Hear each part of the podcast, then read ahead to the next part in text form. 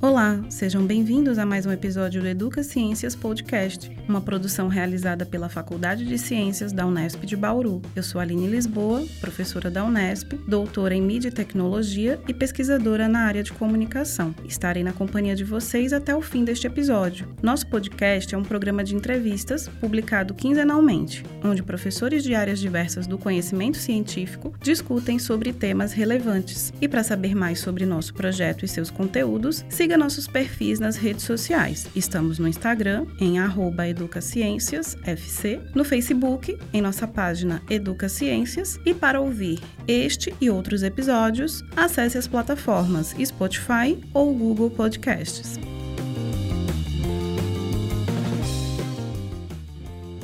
Episódio de hoje falaremos sobre ancestralidade e decolonialidade na arte, um olhar para a cerâmica. Para debater esse tema tão relevante, convidamos a professora Priscila Leonel, doutora em artes pelo Instituto de Artes da Unesp, campus São Paulo, professora do Departamento de Artes e Representações Gráficas da Unesp, campus Bauru, integrante do corpo docente do curso de Artes Visuais, no qual desenvolve pesquisas na área. Achou interessante? Então vem com a gente. Está começando o Educa Ciências Podcast. Quando o assunto é educação, a gente se informa aqui. Olá, professora Priscila. Seja bem-vinda ao nosso podcast. Agradeço muito por ter aceito o nosso convite. Oi, muito obrigada. É, professora, poderia explicar para a gente um pouco mais sobre a relação entre ancestralidade e decolonialidade? Sim, bom, vamos lá. É importante a gente pensar que a gente está num momento olhando para a decolonialidade, né? E decolonialidade é parecido com descolonizar, mas é diferente, porque descolonizar seria impossível uma vez que fomos colonizados. E decolonidade é o que a gente consegue fazer a partir da colonização. Então, a gente está passando por um momento, principalmente dentro do campo da arte, de tentar olhar para o que é realmente nosso, o que, que a gente constrói enquanto brasileiros para além daquilo que nos foi imposto pelo colonizador enquanto formas de arte. E olhar para a ancestralidade é olhar para as nossas raízes, olhar para os povos originários, para as artes que eram produzidas aqui, olhar para as artes que foram produzidas pelos povos que foram escravizados e vieram para o Brasil, que faz parte da nossa história, assim como outros povos que vieram depois e foram acrescentando. Isso que a gente chama de cultura popular, né? Tudo isso faz parte de uma base que constrói o que é a arte brasileira. Então, os artistas contemporâneos têm olhado cada vez mais para esse lugar da ancestralidade, da nossa identidade, para produzir uma arte que a gente chama de decolonial. Bom, Priscila, muito se fala também sobre decolonizar o campo da arte, né? Como você acha que isso seria possível no caso do seu trabalho em específico, que é com cerâmica? Como esse trabalho, né? Como é possibilitado isso nesse campo? É, obrigada pela pergunta. É sempre bom trazer a cerâmica para essa conversa, porque a cerâmica ficou relegada ao campo da arte popular ou das artes menores durante muito tempo, né? E agora na arte contemporânea a gente tem encontrado a possibilidade de trabalhar com esse elemento que é tão ancestral, né? É, muitos povos originários populações tradicionais trabalham com a cerâmica há muito tempo, não só em Brasil, como em toda a América Latina, a gente tem essa tradição. E fora essa questão, para quem não conhece muito aí de cerâmica, a cerâmica, ela, a base dela é argila e a argila demora centenas de anos para ser produzida. Ela fica num, num, num, campo e ela vai ali sendo curtida, coisas vão apodrecendo nessa terra e ela vai ficando ali maravilhosa, né? Bem, bem maleável e gostosinha assim para a gente trabalhar. Então, essa argila que a gente trabalha, por si só, ela já é ancestral. Então, trazer esse elemento, essa materialidade ancestral para discutir ancestralidade, para discutir decolonialidade, é, é, um encontro muito potente. Então, eu vejo que a cerâmica tem sido usada cada vez mais na arte contemporânea. Eu poderia citar aqui para você alguns artistas como Antônio Pulquério, Salisa Rosa, é, Dalton Paula, artistas que estão na Bienal, que estão trabalhando, que estão nas galerias, usando a cerâmica para falar dessas questões, questões questões de identidade, questões de racismo até, sabe? Tem sido muito potente esse encontro. Muito interessante, né? Porque, como você falou, a cerâmica é, um, é uma das áreas que as artes visuais traz, né? Como possibilidade de, não só de trabalho técnico, mas sobretudo para pensar e refletir a respeito da sociedade, de repente esse reencontro com a ancestralidade, isso é muito importante, professora. Parabéns pelo seu trabalho, inclusive. É, uhum. e para quem nunca fez cerâmica, vamos lá, tem gente que, né, ah, eu não sei, eu acho que eu não tenho, né, capacidade para fazer. Como é que você poderia explicar, né, para esse público de um modo geral, o que é essa linguagem da arte e onde ela surgiu? Bom, a cerâmica, ela, vamos lá, ela é o barro, né?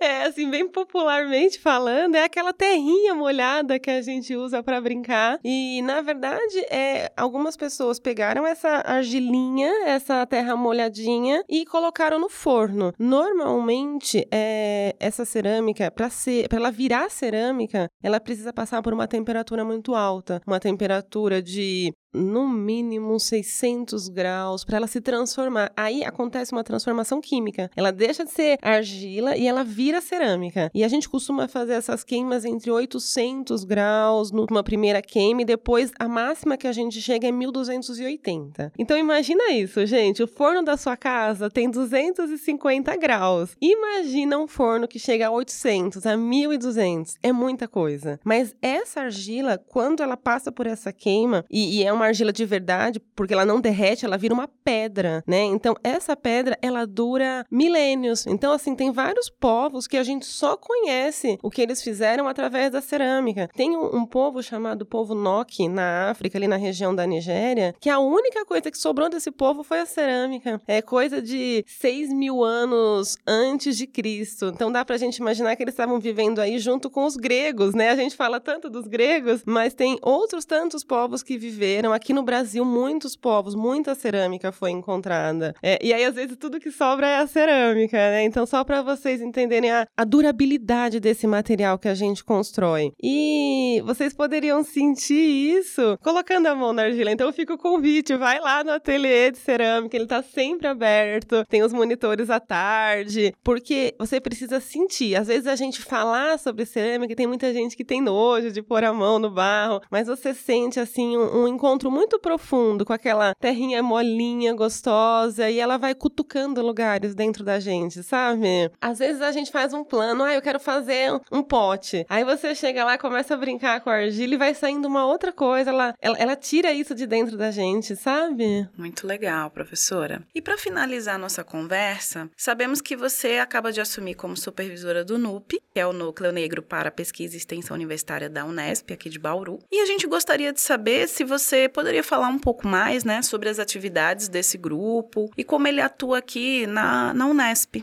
É muito importante a gente falar do NUP e foi mais importante poder chegar aqui e já entrar nesse grupo. O NUP, ele tem um, uma função assim de estruturar as ações que estão acontecendo dentro da nossa universidade, né? Dentro de toda a Unesp. O NUP, ele acontece em todos os campos da Unesp. Cada, em cada campus tem um supervisor, mas tem uma organização geral. Então, aqui na Unesp de Bauru, a gente teve a professora Kelly, teve a professora Andresa Algaia, que já cuidaram do NUP antes e fizeram um trabalho lindo de tentar fazer ações de extensão, ações de arte e cultura. E o NUP ele tem esse caráter de, de pesquisa e, e de reunir pessoas que estão discutindo essa questão, essa questão do negro, as pesquisas que envolvem todas as questões do negro. Então também acho importante falar que a gente quer todo mundo junto, a gente quer galera de todos os departamentos, todo mundo que pensa a questão do negro e de estar na universidade ou que se relaciona com outras áreas, né? A de pesquisa, meteorologia, biologia, geografia, artes, enfim, a gente gostaria de reunir todas essas pesquisas e brigar pelos nossos direitos e